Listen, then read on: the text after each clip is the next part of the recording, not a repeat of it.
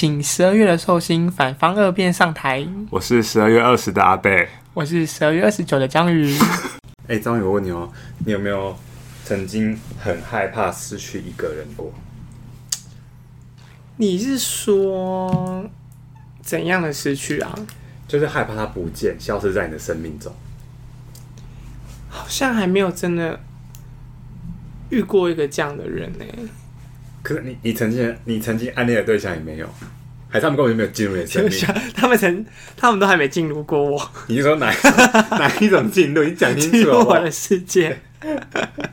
所以，所以好像没有失不失去的问题。哦，因为今天今天这本书就是它的书名叫做《礼物》，它的礼是就是礼物的礼，但是物是体悟的物。你这是要暗示？你说我，你到目前还没有收到任何听众的礼物，是不是？你我连我连我的伙伴 章鱼的都没收到，还管听众有没有收到？我就想说，怎么会有那么不要脸的人啊？一直死不送，我不知道什么意思哎。然后还还跟我说，那个开头我们就放十二月吧。我生日一过，那开头我就会拿掉，我不会放到二十七号的啊，二十九号。好，反正这本书就就就就，就叫做礼物啦。它主要就是他在讲。嗯，就是一个蔡依林之前的制作人叫做蒋哥，嗯、就蒋成进，然后跟他的就是他的另一半小光的故事。嗯，他其实就是他们两个其实呃在一起蛮久，然后他们都是反正就是相处的也很好，大家都觉得他们是很好的一对情侣。嗯，然后后来后来他们好像哎、欸，我忘记他们有没有有没有有没有结婚的，我忘记了。然后但是后来就是因为有一次他们出去玩的时候。那个小光就溺水，我去，他们去哪里玩？哎、欸，是去西班牙还是去哪里？反正就是我也忘记了。是在国外啊、哦？对，在国外，然后就溺水，然后后来那时候，哎、欸，重点是他们，他们是在那种就是开船出去那种海上，嗯，然后他们就后来他就那个蒋哥就说好，那他先回岸上，然后他就跟他，他还特别跟他讲说，如果你等一下有要下船要玩水的时候，你一定要穿救生衣什么之类的。嗯，就他说他还在。岸上就是忽然就看到他朋友拖着那个 小光的尸体，就不也不是尸体，小光的身体送来说什么小光溺水了，他就说他赶快就帮他做那个心肺复苏术，然后他就想说，然后忽然压压压压到好像哦，他说岸上刚好有医生，有一个医生，嗯，他刚好帮他做那个心肺复苏术，压压压压到他忽然像电影一样，不是会忽然水会忽然喷出来，他想说他这样子以为跟电影一样，他就会醒过来，对，结果根本就没有醒过来。他说根本不像电影一样。后来，后来他就赶快警局送去那个就是当地的医院，然后医生都说这个没有办法救了，就说意思就是说他其实这个已经脑细胞都已经好像有点死亡还是什么之类的，就说他没有办法救了。结果后来他就在他就是在后来他才自自己的那个 FB 吧还是哪里就有 po 文说有没有办法可以帮他安排到那种医疗专机，他想要飞回。飞回台湾这样子，嗯、后来才找到，好像国外不知道是诶、欸、是瑞典还是瑞士的一个医疗专机，嗯、然后才把他们载回台湾。嗯、但你知道那趟飞机要多少钱吗？多少？一千万台币。对。但是但是后来，但是后来就是他其实回来台湾之后，就是他送好像送去台大，然后台大的医生给出的结论其实也是一样的。嗯、他就说他其实脑细胞已经也是死亡的状态了。嗯、他说他那个当下其实。他很无助，所以在那个无助的情况下，他说他除了医学以外，其他就是除了医学方法，他试了另一些各种对宗教宗教对对对对对都都有试。嗯，就是我觉得这个时候好像变成是嗯信仰这个东西，嗯，就你很想要在努力什么，但是你既然你不是医生嘛，你没有办法做任何医学上的帮助，你只能。找这种信仰的方式，因为我觉得同时也是一种心灵寄托。对对对对对，对啊，我觉得他虽然说，就你你想要帮他，好像一方面你也你也是想，就是好像告诉自己，因为总会觉得说你现在要做点什么。对对对对对，就是这种感觉。你就会觉得说你你做了这件事情，然后呢，你好像可以帮助到，不知道能不能帮助到他，但是你在努力的同时，你的那个该说罪恶感嘛，对对，对对，因为你可能就会有一种会觉得说自己。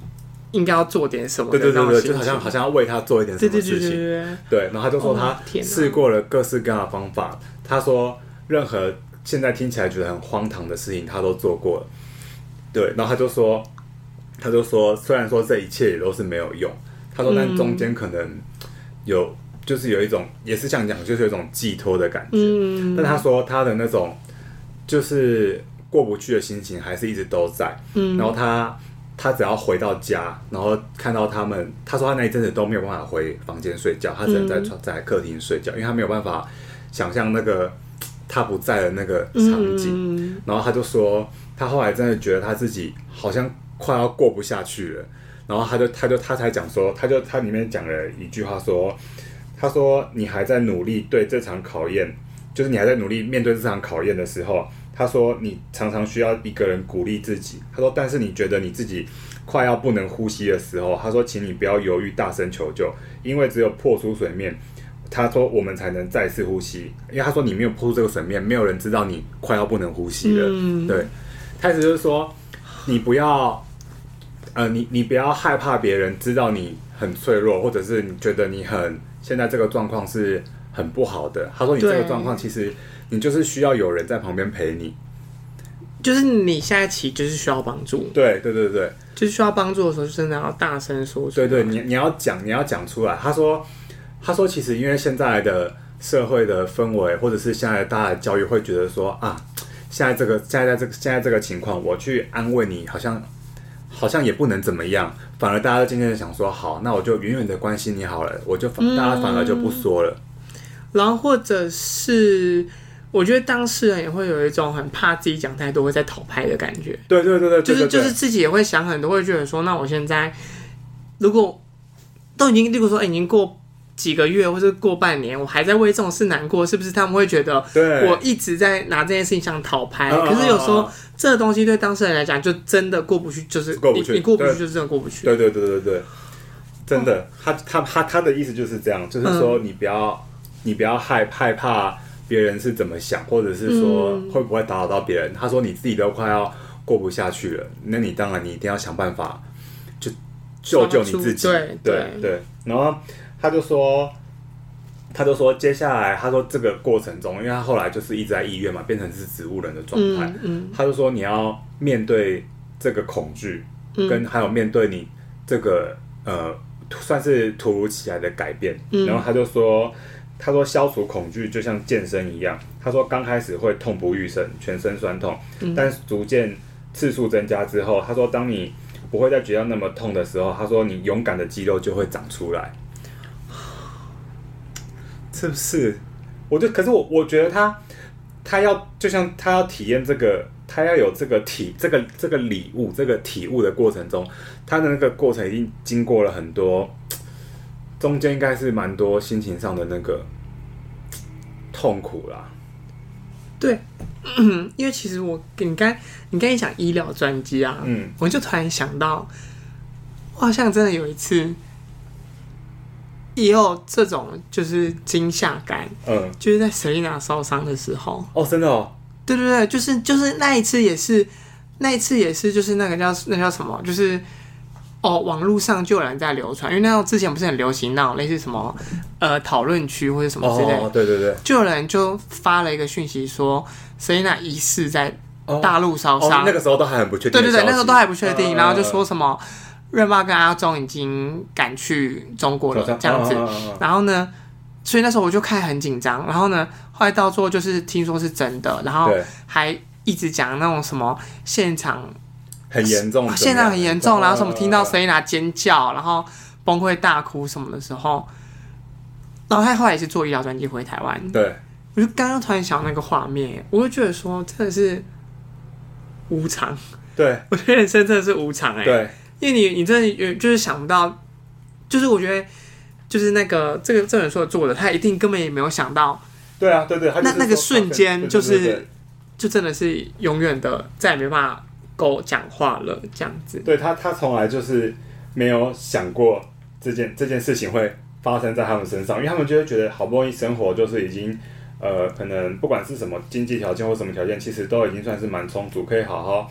过他们的生活的，因为我觉得，对，我就我觉得这种情况最难过，就是早上他们出门的时候，他们可能还觉得这就是个，对对对对，这就是个如常的一天，对，对，然后可是就就真的就是一个剧情急转直下，对，他他里面就有讲，对你讲很对，他就讲说，他说往往你出事之后，你最想回到的就是那些日常，但那些日常就是你回不去的日常。嗯嗯。然后他后面，他后面有讲说，他有讲说讲一句，他讲他讲这句的时候，我全真就是我看的时候起鸡皮疙瘩。对，他要讲说，他说缘分缘分这件事情，只要想着能不负对方就好。他说，如果你要想不负此不负此生，真的太难了。他说。因为这一生你不知道会发生多少的多少的事情，嗯，你没有办法，你可以保证你不负此生。我想说，真的是有点太困难了，因为其实就是我跟我就是我女朋友的时候，就会之前就会讨论说，就是这个这个话题只要一讲，我一定会直接哭的那种。对，他们就我们就会讨论说，谁要先死这件事情啊，嗯，对。你女朋友有跟你讨论那种深度的话题？或者，就是他，他就是我们有时候在晚上睡觉前聊天，就会就会会聊这个。然后我一方面就是会觉得说，嗯，我我我要先死，我就会觉得说我好像不行啦。虽然说他平常就是又吵又烦，但我又觉得说我好像不太能接受。假设今天呃晚上睡觉的时候他没有在我旁边的那种感觉，然后但是我又怕，假设今天真的是我先死的话，我会觉得他好像没有人照顾啊。所以我就每次只要讲到这件事情，我就我我我我就会哭。我也很想哭，你知道为什么吗？因为我不知道跟谁讲，我没有人可以讨论。反正他就是说，他他他就是觉得说，这一些呃，大家所谓的可能真的是很平常的，可能只是是散步去买菜这种事情，嗯、这么平常的事情，在你发生了这种巨变之后，你都会觉得这一切的一切。在当下都是要很珍惜的，但是但是，哎、欸，据我所知，他其实就是他的另外一半，就小光，其实是是没有离开嘛。对，他是其实就是植物人，对，对不对？嗯嗯嗯嗯嗯。哎，对啊，这种虽然没有真的。离开生命，但是就是他，但是可能也再也没有办法沟通，就聊天或什么的，就你没有办法再回去你以前的那个生活啊。嗯嗯。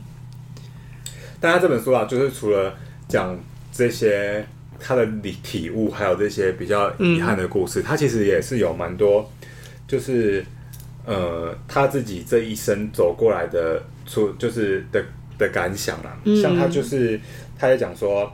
他在遇到小光前的感情，其实也没有到那么顺利。他就讲说：“他说你这一生一定会被几个人拒绝。他说他以前都认为被拒绝这件事情是跟运气有关系，但他说他后来才明白，这个拒绝这个动作是在追求幸福的一个过程。他说这个过程是让你成为一个更好的人，是因为你成为了更好的人，所以才会遇见后来那个对的人。”欸，可是他被几个人拒绝啊？书中是是是是有讲了，是讲了几个，一两个吧，但是应该，但是我已经快被十个人拒绝了，那、就是、还不够是不是？那可能就是你还不够认识你自己，还不够认识我自己。对，哦、oh,，OK，所以每个人被拒绝的次数应该是不一样的，就是你还够还不够还不够还不够认识自己啊？哦、oh,，好，哎、欸，讲到这个，讲到这个，他他真的是，他后来就他后来也是讲说，等一下，我看一下。他他他后来也是讲说，生命的课题会不断的重复，直到你学会为止。你就是还学不会啊，总是学不会。对啊，哎呦，但是算了啦，就这样喽。什么叫就这样喽？就是每个人都有每个人的人生课题啊。你的课题就是要先爱自己吧。对啊，我就是。因为想说先爱自己，我才没有送你生日礼物啊！我跟你讲，我手机差点听不下去，差点摔坏。我是觉得任何人在爱自己之前，都可以先爱我。I don't know why。反正就这样啦。然后这本书真的是，哎、欸，但是你有哭吗？你说看的时候是不是？好像就是我说你有起鸡皮疙瘩，那在在这中间你有就是有眼眶泛泪吗？我没有，我没有到有有到有哭，但是有一种你会一种越看有一种很心酸的感觉。对，但是他又会慢慢的，你会听知道他说他这个他在他在复原他在修复自己的过程，嗯，你会在慢慢的你会在慢慢的回复，你会跟他一起在慢慢的回复。但是你会会有的时候，你会呃，就是我会思考说，嗯，就是其实就是怎么讲，嗯，这些很平常的东西，或者你平常觉得哦很烦的很烦的事情，其实他比起他遇到的那些事情，后来才发现说这些东西其实是很珍贵的。嗯，对，嗯，因为他就就例如女朋友一直想要打扰你录音的时候。哦，这这是就是很火，啊，但是可能假假设这有一天怎么了，可能也会觉得，也许会觉得，就是因为这个哦，我知道，我知道，因为像之前我们在，就是我跟我室友在那个我们在养狗的时候，嗯然后有时候例如说我们出去牵它，嗯，我们牵狗出去，然后大家都会说什么，就房间就有很多说什么，你不要让狗走在你前面，或者。也不是说不要让狗走在你前面，而是说你不要让狗带着你走，你要你要去控制狗，你要让它知道谁是主人，这样子。什么意思啊？就说你不要让狗想怎么冲就怎么冲，oh. 你要你要让它知道说我才是主人这样子，要不然他说狗会变得很野还是什么的。嗯、然后说一开始可能，如果说狗是在路上乱冲，而且不是马路上就是很危险嘛。对。那我们可能就大骂狗这样子。嗯。然后可是我们后来只要一想到说，天哪，有一天如果。哦，有些等它老，因为有时候就看那种有人会分享影片，就是老老了的狗，它们可能就走不动了，嗯，那它们可能也就是会趴在地板上，然后就很慵懒这样子。那就是想说，好，那如果真的等到那一天的时候，我们是不是反而又会在怀念？对啊，现在还会乱跑，然后就是就是惹人生气的那一个。这个就要，这个就他就就我要我就要接他讲的也是很对的一句话，嗯，他就说。这世界的每一场幸福，从你们相遇的开始，都在倒数计时，对不对？是不是？他写的都很很真实，但又很残酷。哎，好想倒数计时哦！我我还没买到码表，对，我还没买到倒数计时的表。哎，反正他就是这这本书就是这样了。他其实。我我觉得是，如果你真的有遇到那些事情的话，当下你会一段时间你会很痛苦，但你要怎么从那个痛苦走出来？嗯、这本书其实他有讲很多啦，就是很多他在寻求自我治疗的过程啊。那他那他有去看心理医生吗？有，也是有。他有看心理医生。他说他他有吃那个心理医生开的药，就是那种安眠药，最强的那种安眠药，但他还是会睡不着。哇，他的。承受的悲伤已经超越药物的那个控制了，是不是？可那他后来就也是有讲说，他说要让爱真的重新再开始。他说，并不是要遗忘你的过去，也不是要急着去寻找另一个新的爱来取代，而是要让原本的旧的那个感情变成另一种方式，在参与你的未来。哦，例如。把它刻在手上，你不要去讲那种荒唐的经验，侮辱这本书。反正他就是说，这些过去你没有必要刻意的抹除或忘记，它是你生命的一个部分，它会伴随你的成长，然后带给你这个未来不就是可能不一样的养分，会造就一个你新的你。因为因为之前之前我在那个，就是我之前有听过一段话，就是说，呃，其实。初恋这件事情是很重要的。嗯，嗯。哦，我听过两个人讲这句话，一个是我忘记在哪里听到了，就他是说，你的之后的感情观都会跟你第一个喜欢的人这件事情其实很息息相关。嗯，初恋不止初恋不只是指两个一定有在一起的人啦，就例如说你第一个喜欢的人，嗯哼哼，第一个有带给你感情上很大影响的人，也可以算是就是第初恋这样子。然后第二个就是杨丞琳这种在演演唱会上，就那时候小鬼，嗯，有去参加他的演唱会，因为他那他那时候演唱会名称叫做《青春住了谁》，嗯，然后呢，他就说他青春里面就是住了黄鸿升这样子，哦、然后他就说他很感谢他初恋是小鬼，因为他觉得因为这段健康的感关系、嗯、让他之后的恋爱过程中就是影响他很深，这样，哦、所以我那时候看到那一段的时候。就在小鬼离开之前，嗯，我我其就是我看到那一段，其实我就已经很感动了。哦，当等之后就小鬼发生事情之后再看，看就是就是更加感动。可是其实这件事情本身，我觉得就是其实就是一个很就是很温暖的事情。对啊，因为我就会觉得说，就你看，像他们两个虽然已经分开了或什么的，但是我会觉得那个这这其实可能是会影响到一个人他在往后日子中，啊、就是他的那个生活的经验，或是对感情的成熟的态度，这样子。就是他，嗯，对啊，就是很像是就是你你施的你施的肥，然后之后你会长成什么样子，可能会让你长得不一样，或者长得好，呃、或长得不好。对对对对，就是完，就是我觉得一段关健康的关系，嗯，或是或是可能把你那么健康，但是你去把它调试成让这个这样过去的经验陪在自己身边，嗯，就觉得那都是一种获得。对啊，都是都是另一种，嗯，怎么讲？就是这样讲啊，就是另一种礼物啊。对啊，对就是他他你们他们你们赋予对方的另一种礼物。哎、明天把 Podcast 的类别改成心灵 励志类哈，是心灵励志类的。我们不要再喜，我们不要再喜剧类了啦。可是可是我们也是励励志不了几集，就得回去啊。好了，反正大家真的是可以去看看这一本书，而且这本书的所有版税是全部都是捐到那种公益团体。他没有，他没有，他没有，他没有拿任何一个任何一分钱，就是他的版税全数捐赠到爱爱最大慈善光协会。哦，嗯，大家有兴趣可以去看看这本书。好了，真的是推推。好哦，先这样呗，拜拜，拜拜。